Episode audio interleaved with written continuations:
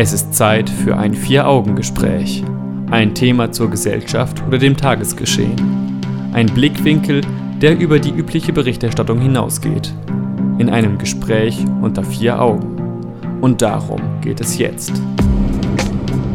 Amokläufe und die Schuldfrage. Warum werden solche Taten begangen? Und wer ist letztlich daran schuld? Das Vier-Augen-Gespräch mit Jan Keke und Stefan Seefeld. Sie sind gefährlich. Sie bringen Unschuldige um, sie lösen Diskussionen um strengere Waffengesetze und das Verbot von Killerspielen aus. Amokläufer. Einer der bekanntesten Fälle ist der Amoklauf von Winnenden. Einer der aktuellsten ist der Amoklauf von München vor einigen Monaten. Warum begeht jemand eine solche Tat? Wer trägt nun wirklich die Schuld und Verantwortung dafür und wie kann man Amokläufe verhindern? Amokläufe und die Schuldfrage ist das Thema unserer heutigen Sendung. Und damit guten Abend und willkommen zum Vier-Augen-Gespräch. Dir auch, Jan. Hallo. Hallo, Stefan. Ja, ähm, ich denke nicht, dass wir die ganzen Fragen, die du vorhin gefragt hast, dass wir die alle beantworten können heute in der Sendung. Stapel aber, doch nicht so tief. aber ich denke, wir können zumindest darüber sprechen und uns vielleicht eine Antwort etwas annähern. Ich denke, wir werden diese Fragen beantworten können. Bin optimistisch. Ja, bist du optimistisch? Wir sind gut vorbereitet, wir kriegen das hin und beginnen einfach mal damit zu fragen, was genau verstehen wir unter einem Amoklauf. Ich meine, es gibt viele böse Taten, die Menschen so in der Öffentlichkeit begehen. Auch Taten, mit einer Waffe. Ne? Ja, mit einer Waffe, Taten, und bei denen Menschen ums Leben kommen. Aber wann ist eine Tat ein Amoklauf und wann ist sie vielleicht schon etwas anderes, eine andere Art von Anschlag? Also der Duden schreibt, der Amoklauf ist etwas, das in einem Zustand krankhafter Verwirrung mit einer Waffe passiert. Man läuft umher und schießt blindwütig Menschen tot. Das heißt also, dass man nicht gezielt Opfer aussucht, also man macht sich keine fixe Liste, ähm, wen man jetzt tötet, mhm. sondern ähm, man schießt vielleicht so viele Menschen tot, wie es möglich ist und ich finde diese Definition von Amoklauf ehrlich gesagt ein bisschen ungenau und vielleicht sogar unzutreffend, wenn ich ehrlich bin. Zum einen glaube ich, dass nicht jeder Amokläufer geistig verwirrt ist, wenn er das tut. Es ist immer eine schöne Rechtfertigung oder Entschuldigung dafür, aber ich glaube, dass manche. Entschuldigung vielleicht nicht, eine Erklärung. Erklärung vielleicht, vielleicht ja. ja. Das ist das bessere Wort. Ähm, ich glaube, dass einige dieser Täter durchaus genau wissen, was sie tun und das auch nicht aus geistig gestörten Gründen tun, nenne ich es mal, sondern ähm, wirklich einen konkreten Plan haben, der aus Überzeugung äh, entstanden ist. Ja, das setzt natürlich schon sehr viel voraus. Wann hat man eine Überzeugung? Wann ist man nicht geistig verwirrt? Wann mhm. ist man also, wann weiß man wirklich, was man tut? Also ich denke, darüber zumindest können wir uns als Laien keinen keine Antwort erlauben, keine feste? Sicherlich nicht, aber es gibt einfach böse Menschen, und nicht jeder, der eine böse Tat begeht, ist gleich geistig verwirrt. Und dazu muss man jetzt ja. der Fairness halber auch mal die Amokläufer zählen. Dort wird nicht jeder gleich geistig verwirrt sein, nur weil er etwas Böses, Schlimmes Nein, getan hat. Also verwirrt in dem Sinne sind sicherlich nicht äh, alle Amokläufer, aber vielleicht haben sie ja etwas, etwas gemeinsam, mhm. was nicht nur böse ist oder mit dem Wort böse zu beschreiben ist. Und das, das kann durchaus sein. Später auch mal an. Genau, wir haben sicherlich einige Beispiele von Amokläufern, die durchaus einen psychischen Knacks hatten. Einen zweiten Teil möchte ich noch kritisieren an dieser Definition und zwar äh, wurde gesagt, dass nicht zielgerichtet Personen erschossen werden. Auch das ist vielleicht etwas ungenau. Ja, das ist sicher. Wenn ein Schüler sich eine Waffe schnappt, in die Schule geht und seine Klassenkameraden hinrichtet, dann würde ich behaupten, ist das schon ein Stück weit zumindest zielgerichtet. Er hätte ja auch in einen Supermarkt gehen können, aber nein, er hat sich ganz bewusst die Schule ausgesucht, seine alten Lehrer, seine Klassenkameraden. Also eine gewisse Art von Zielgerichtetheit ist da durchaus vorhanden, würde also ich sagen. Zumindest eine gewisse Zugehörigkeit der Personen, der Opfer zu einer Institution. Oder gegeben. auch einer Gruppe von Leuten. Wir ähm. haben in München vor einigen Monaten den Fall gehabt, dort wurden gezielt Jugendliche erschossen. Sicherlich nicht äh, konkret ausgewählt, es muss exakt dieser Jugendliche sein mit dem Namen sowieso, sowieso, aber man hat zumindest die Zielgruppe ein Stück weit eingeschränkt, es mussten Jugendliche sein für den Täter. Okay, innerhalb dieser Zielgruppe könnte man aber dann durchaus davon sprechen, dass es diese Tat blindwütig passiert ist. Das vielleicht ja. schon eher, ja. Das haben also Amokläufer nicht selten gemeinsam, dass sie eben eine bestimmte Gruppe angreifen, aber nicht immer nur konkrete Personen. Genau. Ähm, in der Wikipedia kann man dann noch dazu lesen, dass Amokläufer selbst auch den eigenen Tod gerne in Kauf nehmen. Ähm, das ist, glaube ich, nicht selten der Fall. Also das könnte man vielleicht eher unterschreiben noch als Was glaubst du? Ja, was glaubst du, warum das der Fall ist? Weil sie sich dann selber hinterher erschrecken oder weil sie keinen Ausweg mehr aus ihrer Situation sehen, weil Na, sie nicht das, in den Knast wollen? Das haben sie vorher schon, denke ich, haben die vorher schon fest eingeplant. Ähm, das kann viele Gründe haben. Ein Grund könnte sein, dass man eben in dieser Gesellschaft oder auf dieser Welt nicht weiter leben möchte und diese Entscheidung lange gereift ist. Ein anderer Punkt könnte sein, dass Leute oder dass es Fälle gibt, in denen Amokläufer tatsächlich von der Tat so überfordert sind, dass sie keinen anderen Ausweg sehen. Aber ich denke, die, der überwiegende Teil geht schon mit der Absicht, äh, in den Amoklauf hinein zu sterben. Das heißt, die Todesabsicht ist sowieso gesetzt, aber man will zusätzlich noch ein paar Leute mitnehmen. Ja, genau. Also man könnte es fast schon als eine Form des erweiterten Suizids betrachten, ist aber etwas anderes. Also wenn ich jetzt zum Beispiel mich ähm, als Geisterfahrer auf die ähm, Autobahn begebe und mich umbringen möchte, dann könnte man das als erweiterten Suizid bezeichnen. Mhm. Der Amoklauf ist aber noch ein bisschen was anderes in der Regel. Da kommt noch eine grundsätzliche Aggression des Amokläufers hinzu. Also er hat nicht nur ähm, die, die, die Absicht, sich umzubringen und vielleicht noch andere mit in den Tod zu reißen, sondern äh, er hat tatsächlich Aggression gegen Menschen. Und das geht immer mehr Leuten so. Die Zahl der Amokläufe steigt. Nicht nur bei uns in Deutschland, sondern auch in den USA. Wenn wir uns dort die Zahlen des FBIs mal angucken, dann stellen wir fest, dass es bis 2007 durchschnittlich 6,5 Vorfälle gab. Also 6,5 Vorfälle, bei denen ein Amokläufer unterwegs war und Menschen erschossen hat. In den letzten sieben Jahren waren es dann schon 16,5, also fast die dreifache Menge. Und so stieg die Zahl bis heute immer weiter an.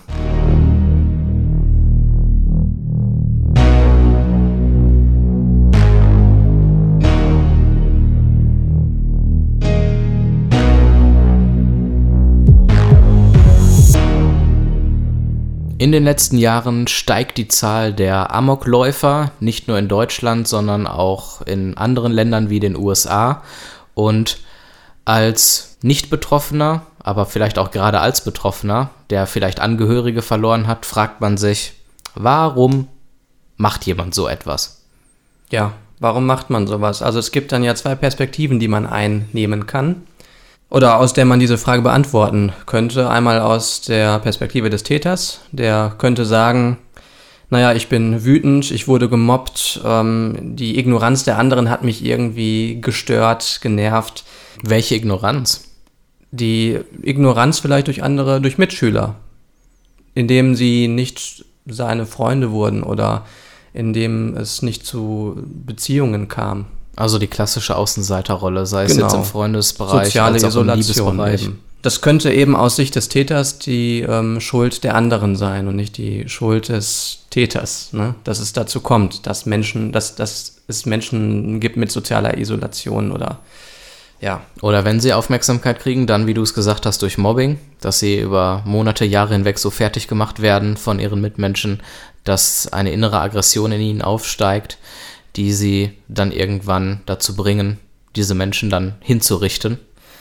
Genau, eine Psychologin hat beim Fall von Winnenden ähm, gesagt, dass der Amokläufer ähm, den Drang verspürte, Menschen zu töten. Also mhm. es ging nicht nur um Mobbing oder so, sondern es ging tatsächlich darum, dass der Mensch, also dieser Amokläufer, in sich drin Aggressionen hatte, die nach außen wollten. Also quasi ja. eine Neigung, die wir möglicherweise alle bis zu einem gewissen Grad verspüren, die bei ihm aber stärker ausgeprägt stärker war ausgeprägt, und die genau. er nicht mehr kontrollieren konnte. Genau, also da, wenn dann Mobbing noch dazu kommt, dann kommt vielleicht eine Mischung zusammen, die sehr gefährlich wird. Und Ansonsten im Punkto Wut könnte man auch noch anführen, der Wille, politisch oder ideologisch etwas bewegen zu wollen und mit radikalen Maßnahmen politische Ziele erreichen zu wollen. Ja, da wir haben wir erinnern ja- uns an Herrn Breivik in Ja. Norwegen, der aus politischen Motiven dort auf der Insel viele Jugendliche erschossen hat. Oder ich meine, wir müssen uns ja auch die ganzen Terroranschläge einfach mal anschauen. Das sind auch politisch motivierte oder religiös motivierte Taten. Die kann man natürlich nicht nur in Form von Terroranschlägen durchführen, sondern auch in Form von Amokläufen. Genau. Ne? Oder Amokfahrten, wie wir es ja in Frankreich erlebt haben. Ja. Da ist, da kommt noch mal eine ganz neue äh, andere Variante der Waffe zum äh, Vorschein. Ja, Da dachte ich mir nämlich, hoffentlich guckt sich das jetzt keiner ab oder fühlt sich da keiner auf die Idee gebracht, das nachzumachen. naja, im Moment glaube ich eher, dass ähm, die Clowns, die im Moment durch die Städte ziehen, eher ein großes Potenzial bieten, um ja, nachgeahmt zu werden. Da wird es irgendwann so weit kommen, dass jemand stirbt und dann könnte ich mir vorstellen, erschrecken sich dann doch einige der Trittbettfahrer und lassen das dann wieder mal sein. Also sehe ich im Moment größere Gefahr tatsächlich, aber wir kommen vom Thema ab. Genau, gehen wir doch mal äh, zur Sicht der Experten. Was sagen Experten dazu? Was haben die für Gründe oder was sehen die für Gründe bei Amokläufern für ihre Tat? Und häufig liest man dann von Persönlichkeitsstörungen. Das muss nichts mit Verwirrtheit zu tun haben, sondern ähm, kann einfach mh, zum Beispiel Narzissmus sein, Selbstliebe, eine übermäßige Selbstliebe oder irgendwelche anderen psychischen Störungen. Oder vielleicht auch das Fehlen von gewissen Fähigkeiten, wie zum Beispiel die mangelnde Fähigkeit zur Empathie. Wer sich Genau. nicht in die Gefühle und Sorgen anderer Menschen hineinversetzen kann, der wird leichter zu solchen extremen Mitteln greifen können, als Menschen, die sich wirklich in die Lage seiner Mitmenschen hineinversetzen können. So oder so, egal ob man die Sicht des Täters einnimmt oder die Sicht von Experten, andere Vorbilder spielen oftmals auch mit eine Rolle und bringen einen vielleicht dazu, so eine Tat dann wirklich in die Praxis umzusetzen. Und auch die Art und Weise, wie man sie umsetzt, kann durch Vorbilder geprägt werden. Also ähm, Experten sagen, dass Amokläufer sich immer oder sehr, sehr häufig die Taten anderer Amokläufer anschauen und es ist auch nicht selten dazu kommt, dass Amokläufe an bestimmten Jahrestagen stattfinden. Ne, wie das zum Beispiel auch äh, in München passiert ist. Wenn ich mich nicht täusche, dann war das der Jahrestag von ähm, dem Amoklauf Breiviks in Norwegen. Aber es- es kann auch zum Beispiel die Art und Weise sein, wie man sich eine Waffe beschafft. Also es könnte sein, dass zukünftig sich Amokläufer auch eine Waffe über das Darknet besorgen, weil sie jetzt auf die Idee gebracht wurden durch München. Ähm, Gibt es eigentlich Fälle, in denen Amokläufer untereinander kommuniziert haben und sich gegenseitig sozusagen Hilfen und Tipps gegeben haben, bevor sie zur Tat geschritten sind? Denn ich überlege mir, wenn ich jetzt einen Amoklauf begehen wollen würde und sagen würde, ich muss jetzt irgendwie Waffen übers Darknet bekommen, ich wüsste nicht, welche URL ich aufrufen müsste, um irgendwie ins Darknet reinzukommen. Ich kenne die entsprechenden Seiten nicht, auf denen man dann handeln kann. Also du hast dich natürlich auch damit nicht auseinandergesetzt und nicht intensiv auseinandergesetzt, weil du hoffentlich nicht diese Interessen hast. Nee. Ähm, aber Leute, die diese Interessen haben, die haben das ja nicht äh, über einen kurzen Zeitraum, sondern das ist sehr, sehr lange so, dass sie das planen. Und ähm, über diesen langen Zeitraum findet man schon Wege sicherlich heraus, wie man ins Darknet kommt, wie man da ähm, Kontakte aufbaut. Das passiert bestimmt nicht von heute auf morgen. Und ähm, ob man da jetzt noch äh, Amoklauf-Freunde hat, weiß ich nicht. Es gibt Fälle, wo auch äh, Amokläufe zu zweit durchgeführt wurden, auch an Schulen Ja. in Amerika. Also es gibt durchaus den Fall, dass man da nochmal äh, mit anderen Leuten kommunizieren kann, sicherlich. Also eine Ähm. lange intensive Planung ist dann schon vonnöten, sonst findet man nicht heraus, wie man das Ganze am effektivsten umsetzen kann.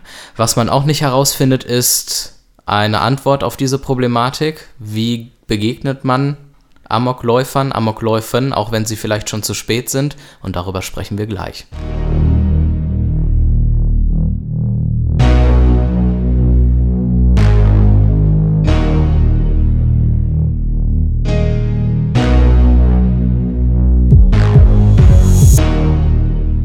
Wir verbieten Killerspiele und dann wird es keine Amokläufer mehr geben. Schön.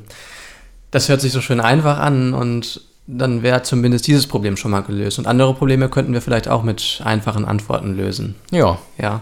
Aber ich glaube, das funktioniert nicht ganz. Meinst du nicht? Nee, ich glaube nicht. Also natürlich ich finde, sie sind vielleicht nicht immer das Schönste oder ethisch Wertvollste, aber letztlich ähm, ist es anzuzweifeln, dass Killerspiele Amokläufer hervorrufen.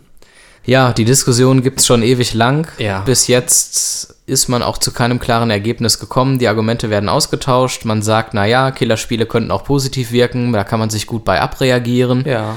Also Aber ich, ich sag mal so, wenn man früh mit Killerspielen beginnt und sie sehr intensiv spielt und sehr viel spielt, dann denke ich schon, dass es die Persönlichkeit verändern kann, weil es normal ist, auch wenn es Fiktion ist, dass man auf Menschen schießt. Also Aber dazu gehört es eben auch, dass Eltern ihre Kinder, wer weiß wie lange und unbeaufsichtigt Killerspiele spielen lassen. Ja. Dazu gehört es, dass die Eltern sich scheinbar sonst nicht mit dem Kind vernünftig auseinandersetzen und ihnen keine Werte beibringen, ihnen nicht erklären, wie es in der Gesellschaft so läuft. Dazu gehörte, dass die Eltern vielleicht eine Waffe zu Hause haben, die sich dann das Kind möglicherweise auch mal schnappen kann. Das ist ja auch schon des Öfteren mal vorgekommen, dass die Waffe parat lag zu Hause und das Kind sie nur noch nehmen musste. Ja, und nicht entsprechend gesichert war. Genau. Und das ist natürlich ein großes Problem für die Familie, die, Ja. ähm, die Täterfamilie, wie man so sagt, ne? weil die dann ja doch eine gewisse Mitschuld trägt. Und Werden wir gleich auch noch genauer drüber gleich sprechen. drüber. Aber auf jeden Fall dieser Punkt, diese Mischung aus verschiedenen Faktoren, vielleicht auch wirklich nochmal das Mobbing von Mitschülern, der um die soziale Isolation, die das Kind oder der Amokläufer generell muss ja nicht immer ein Jugendlicher sein, erfährt. Ähm, diese Mischung aus Problemen führt letzten Endes dazu, dass jemand äh, so eine Tat begeht, vielleicht auch noch psychische Probleme. Killerspiele alleine werden sicherlich Killerspiele niemanden alleine dazu bringen. Wahrscheinlich nicht. Also ich habe auch in meiner Kindheit durchaus mal GTA gespielt, also wo ich jetzt sage, ich war vielleicht zwölf oder so und Mhm. ich würde jetzt nicht sagen, dass mich das irgendwie negativ geprägt hat für mein Leben. Ich glaube eben, dass es wirklich darauf ankommt, auf viele Faktoren ankommt und auch auf die Dosis und auf die eigene psychische Verfassung, also auf die Grundlage, die man eigentlich hat, ne? auf die Ja. das, was man so von genetischen Bedingungen auch mitbekommt. Also ich kann mir durchaus vorstellen, dass es Menschen gibt, die eben mehr Aggressionen auch durch genetische Bedingungen schon in sich tragen als andere. Also das ist so unser wichtiger Punkt, den wir hier an der Stelle mal klar ausdrücken wollen. Wenn wir darüber reden, wie wir Amokläufen begegnen können, dann hilft es nicht mit Populismus darauf zu reagieren und stumpf Killerspiele dafür verantwortlich zu machen.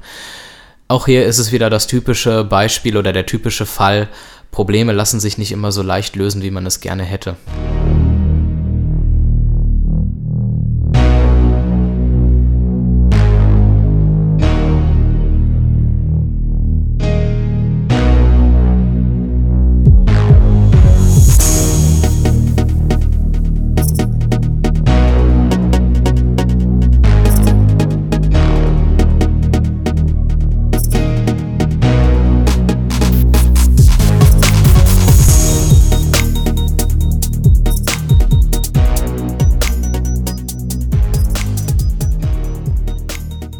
Willkommen zurück zum Vier-Augen-Gespräch im Bürgerfunk auf Radio 91.2 und als Podcast auf www.vieraugengespräch.de und auf Facebook findet ihr uns auch. Amokläufe und die Schuldfrage, das ist das schwierige Thema unserer heutigen Sendung. Wir haben bisher darüber gesprochen, was Gründe für Amokläufer sein könnten, so eine Tat zu begehen. Wir haben darüber gesprochen, wie man auf Amokläufe reagieren könnte dass stumpfer Populismus wie Killerspiele verbieten nicht ausreichen. Und wir wollen jetzt mal ein bisschen auf die Familie des Amokläufers blicken. Genau, denn die Täter selbst sind ja sehr häufig tot. Das heißt, ähm, man kann sie nicht fragen, man kann nicht mit ihnen sprechen. Dann bleibt eigentlich die Täterfamilie übrig. Also ich finde den Ausdruck Täterfamilie eigentlich schon schlecht. Eigentlich müsste man sagen, auch Opferfamilie, denn diese Familie ist in der Regel ebenso Opfer wie andere Familien. Vielleicht ist sie auch Täter, Mittäter und Opfer zugleich. Vielleicht macht die ein oder andere Täterfamilie einige Fehler ähm, oder hat einige Fehler gemacht, wie zum Beispiel ähm, ungesicherter Waffenbesitz, ähm, wo ich sagen würde, sowas sollte man vielleicht nicht im Haus haben und schon gar nicht ungesichert. Oder fehlende bzw. verfehlte Erziehung. Genau, könnte man sagen. Aber es gibt an vielen Stellen schlechte Erziehung auf dieser Welt und in den wenigsten Fällen führt eine schlechte Erziehung zu Amokläufern. Also man kann sehr, sehr schlecht sagen, dass in jedem Fall eine schlechte Erziehung ähm, vorlag. Ne? Aber es wird den Menschen wahrscheinlich vorgeworfen, der Täterfamilie.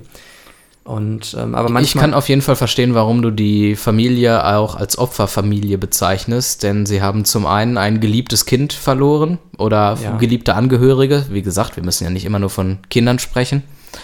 Und Gut, klar, das war jetzt immer so, die Perspektive ist immer so auf diesen School-Shootings oder Ja. hauptsächlich auf den Schulamokläufen, aber es gibt natürlich auch viele andere Amokläufe, die äh, nicht in der Schule passieren oder auch nicht von Schülern durchgeführt werden. wie wir es in Norwegen erlebt Ja. haben oder in München jetzt. Genau.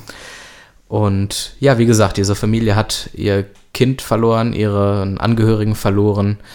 Und ich sage mal so, man lebt in einer Stadt, man hat Nachbarn, man hat ein Umfeld, man hat Freunde, die eine gewisse Ansicht dann natürlich auch vertreten dazu und möglicherweise dieser Familie den Rücken zukehren. Vor allem auch deswegen, weil ja der Amokläufer tot ist, haben Menschen, also Menschen haben ja Wut auf die, wegen dieser Tat. Ja, aber wenn der Täter tot ist, wohin dann mit dieser Wut? Also die kann sich ja nicht in Luft auflösen. Irgendwo muss sie hin. Und für viele Menschen ist die Täterfamilie eine Projektionsfläche für die Wut, die durch den Amokläufer ausgelöst wird. Gerade wenn sie sich ein Stück weit mitschuldig gemacht hat, möglicherweise. Genau, dann natürlich nochmal extrem. Deswegen ist es bei einigen Täterfamilien so, dass sie sich neue Identitäten verschaffen und in eine ganz andere Stadt ziehen und versuchen, ein neues Leben zu beginnen, was natürlich auch deswegen schwierig ist, weil sie ja selbst unter psychischen Problemen vermutlich leiden, weil sie ihr Kind verloren haben. Möglicherweise Und- geht die Ehe komplett äh, auch in die Brüche in so einem Fall. Möglicherweise. Ja, das ist- Nicht jeder kann dann zusammenhalten in seiner schweren Situation. wenn überhaupt noch irgendetwas Bestand haben wird in diesem Leben. Also Finde ich aber wichtig, dass man sich mal in die Situation dieser Familie Ja. hineinversetzt, dass man nicht immer nur davon spricht, dass dort Fehler begangen wurden, die natürlich zu Recht auch geahndet werden müssen, wenn man sie Ja, beweisen aber, kann. Aber das sind jetzt auch keine Fehler, die diese, dieses Ausmaß äh, haben wie ein Amoklauf. Also nur weil ich eine Waffe zu Hause habe, also sagen wir mal, ich habe eine gesicherte Waffe zu Hause, ist das nicht, nicht vergleichbar schlimm mit wie ein Amoklauf. Mhm. Ja? Und auch wenn sie ungesichert ist, dann kann man sagen, das ist sehr, sehr doof und sehr, sehr schlimm. Deswegen wird ja auch ähm, vor Gericht im Gesetz zu Recht unterschieden, was die Höhe der Strafe angeht zwischen, ähm, ja, ich weiß nicht, wie man es im juristischen Sprachgebrauch formuliert. Mittäterschaft ist vielleicht da schon zu stark, Ja. aber ja, Aber wir haben auf jeden Fall eine gewisse Teilschuld irgendwie, äh, vielleicht nicht im juristischen Sinne, aber Auch. ähm, im ja, also kann man sagen, aber ich, ich denke und ich hoffe, dass mittlerweile auch zunehmend ein Bewusstsein für die Opferfamilie sich entwickelt. Also Täterfamilie, Opferfamilie, also ist beides für mich jetzt ähm, das Gleiche. das, das Gleiche. Mhm. Das heißt, dass die Menschen merken, dass sie diesen Amoklauf nicht verübt haben, ja. Das muss man sich einmal vorstellen. Man muss sich einmal in diese Familie hineinversetzen und ich habe das noch nie verstanden, warum man diese Täterfamilie nun jetzt dafür verantwortlich macht. Wenn wir uns einmal den Germanwings Absturz anschauen, der absichtlich herbeigeführt wurde. Mhm. Da dachten die Eltern des Piloten, Andreas Lubitz hieß er, glaube ich, dass der Pilot ebenso Opfer war wie alle anderen Passagiere auch. Ne? Dass da irgendwas passiert ist, Umwelteinflüsse oder sonst was. Technisches Versagen, Technisches was auch. Versagen. Ähm, deswegen sind die auch zum Unglücksort gereist. Sie haben ja? schlicht und ergreifend nicht gemerkt, dass er eine Depression hatte, sonstige psychische Probleme hatte und konnten dementsprechend nicht auf ihn positiv einwirken. Nee, und sie waren total schockiert, als sie plötzlich erfahren haben, dass der Sohn das war, der die Maschine zum Absturz gebracht hat. Die waren total überfordert. Sie mussten nunmehr nicht nur damit umgehen können, dass das Kind tot ist, sondern sie mussten auch damit umgehen können, dass der Sohn ganz viele Menschen umgebracht hat, absichtlich umgebracht hat und dass diese Familie dann auch noch von anderen Menschen, von, den, äh, von der breiten Gesellschaft verachtet wird. Wir halten Ja. also auch hier fest, das Bild der Opfer- bzw. Täterfamilie kann auch ambivalent sein. Teilweise kann die Familie eine Mitschuld tragen, weil sie völlig daneben auf das Kind, auf den Angehörigen eingewirkt hat, weil sie grob fahrlässig gehandelt hat, indem sie zum Beispiel eine ungesicherte Waffe irgendwo hat liegen lassen in der Wohnung. Auf der anderen Seite ist es oft so, dass die Familie nicht für die Tat des Angehörigen verantwortlich gemacht werden kann. Und das sollte man im Umgang mit diesen Familien berücksichtigen.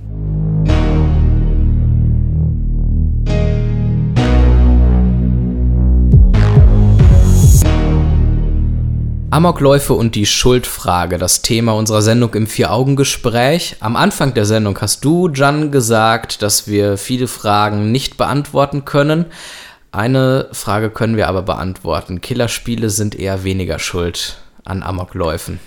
Ja, auch da möchte ich mich natürlich vorsichtig ausdrücken, aber du bist denke, von Natur aus ein sehr vorsichtiger Mensch. Ja, das, das finde ich stimmt. gut. Ich denke aber, dass sie auf jeden Fall nicht äh, die Ursache für Amokläufe sind. Und ich glaube, dass sie eher ein Symptom sind. Gut. Ähm, Die Politik möchte natürlich trotzdem in irgendeiner Weise positiv auf die Gesellschaft einwirken und sei es nur, um Wählerstimmen zu fangen. Was könnte sie denn pragmatisch, praktisch, sinnvoll tun, um die Gefahr von Amokläufen zu reduzieren in Zukunft?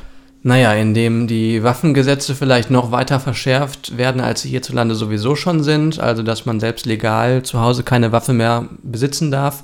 Oder jetzt infolge des Amoklaufs in, ähm, in München müsste man vielleicht auch das Darknetz eher mal äh, untersuchen und schauen, wie einfach kommt man da an Waffen. Das wurde ja auch getan. Man hat ja tatsächlich den Verkäufer der Waffe im Fall von München vor einigen Monaten zur Verantwortung gezogen. Genau, und das ist ja schon eine Möglichkeit, um zukünftige Amokläufe oder vielleicht auch andere Straftaten ja nicht ganz zu verhindern, weil es wird auch noch andere Verkäufer geben von solchen Aber Waffen. sie äh, Aber war vielleicht schon ein abschreckendes Beispiel dafür. genau.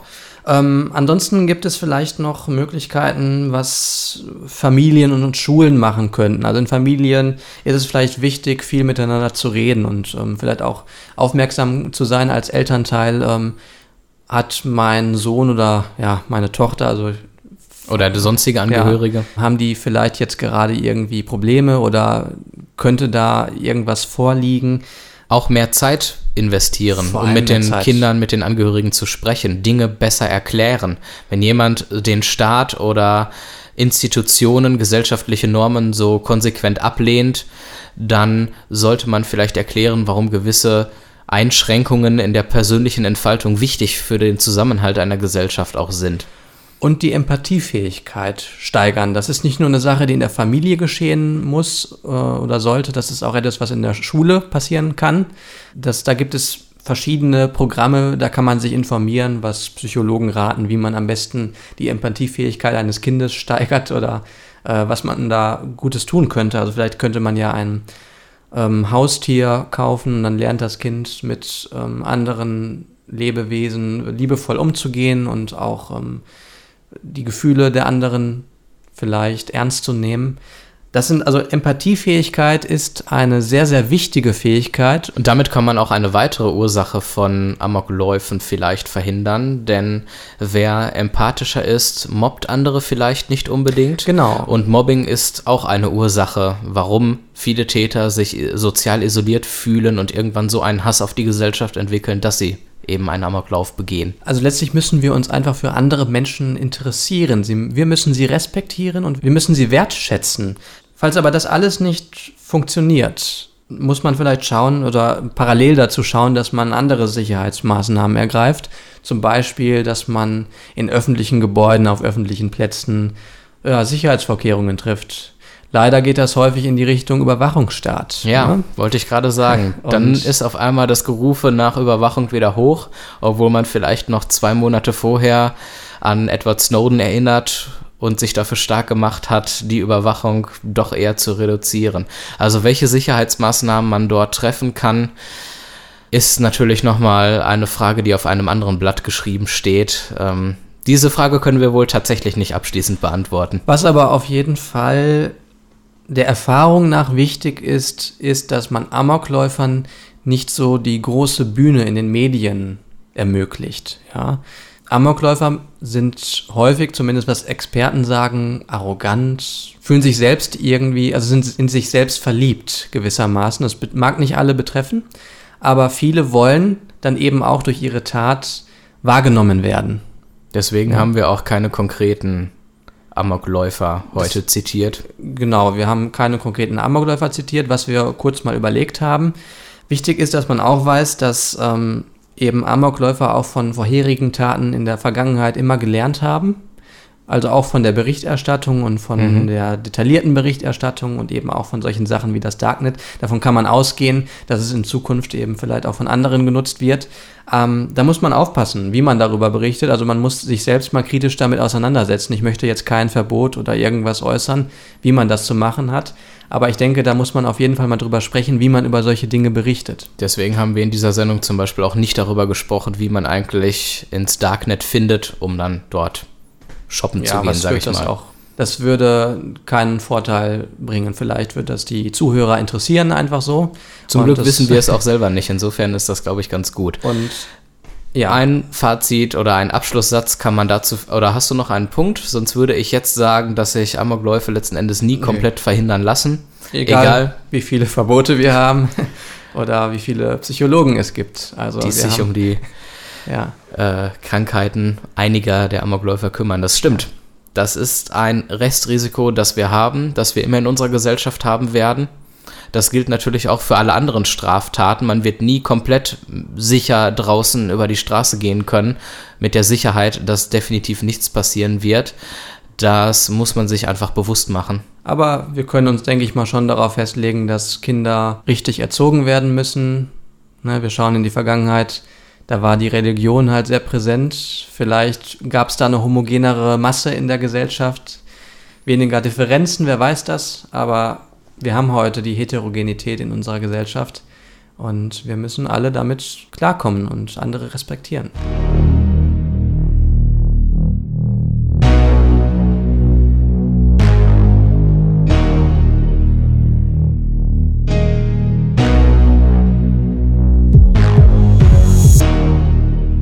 Wir haben in unserer Sendung über Amokläufer gesprochen und über die Schuldfrage. Und es gibt gewisse Eigenschaften, die Amokläufer an sich haben. Und diese Eigenschaften treffen auf fast alle Amokläufer zu. Vor 16 Jahren gab es auch einen Amoklauf hier in Dortmund. Am 14. Juni 2000 erschoss der Dortmunder Amokläufer Michael Berger drei Polizisten und anschließend sich selbst.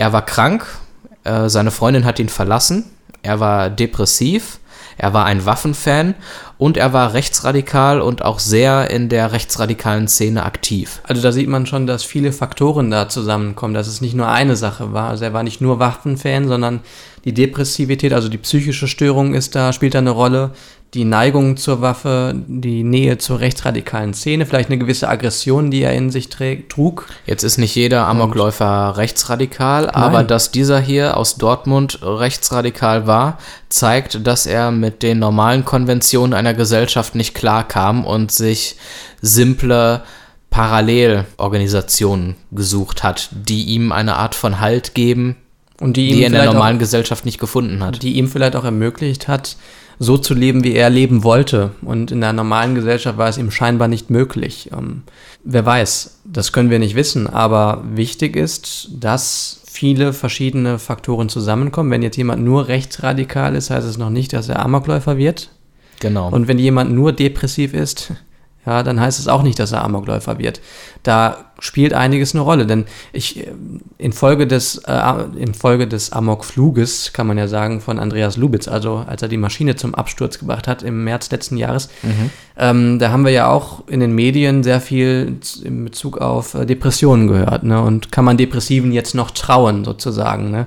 Und Richtig. ist Depression alleine jetzt schon äh, eine Gefahr für uns? Nein, ist es nicht. Also es ist eine Gefahr für die Person selbst auf jeden Fall. Man kann lediglich ja. Gemeinsamkeiten von Amokläufern feststellen, egal ob sie in Norwegen sind, in München, in Dortmund und ob sie Connections untereinander hatten oder eben auch nicht. Das war unser Beitrag zum Thema Amokläufe und die Schuldfrage. Vielen Dank fürs Zuhören. Diese und alle bisherigen Folgen gibt's als Podcast zum Nachhören auf unserer Homepage www.vieraugengespräch.de und auf Facebook könnt ihr uns auch folgen, dann bleibt ihr immer auf dem neuesten Stand. Danke fürs Zuhören, danke für das Gespräch, Jan. Danke, Stefan. Wir sind im Dezember wieder da. Bis dahin macht's gut. Tschüss.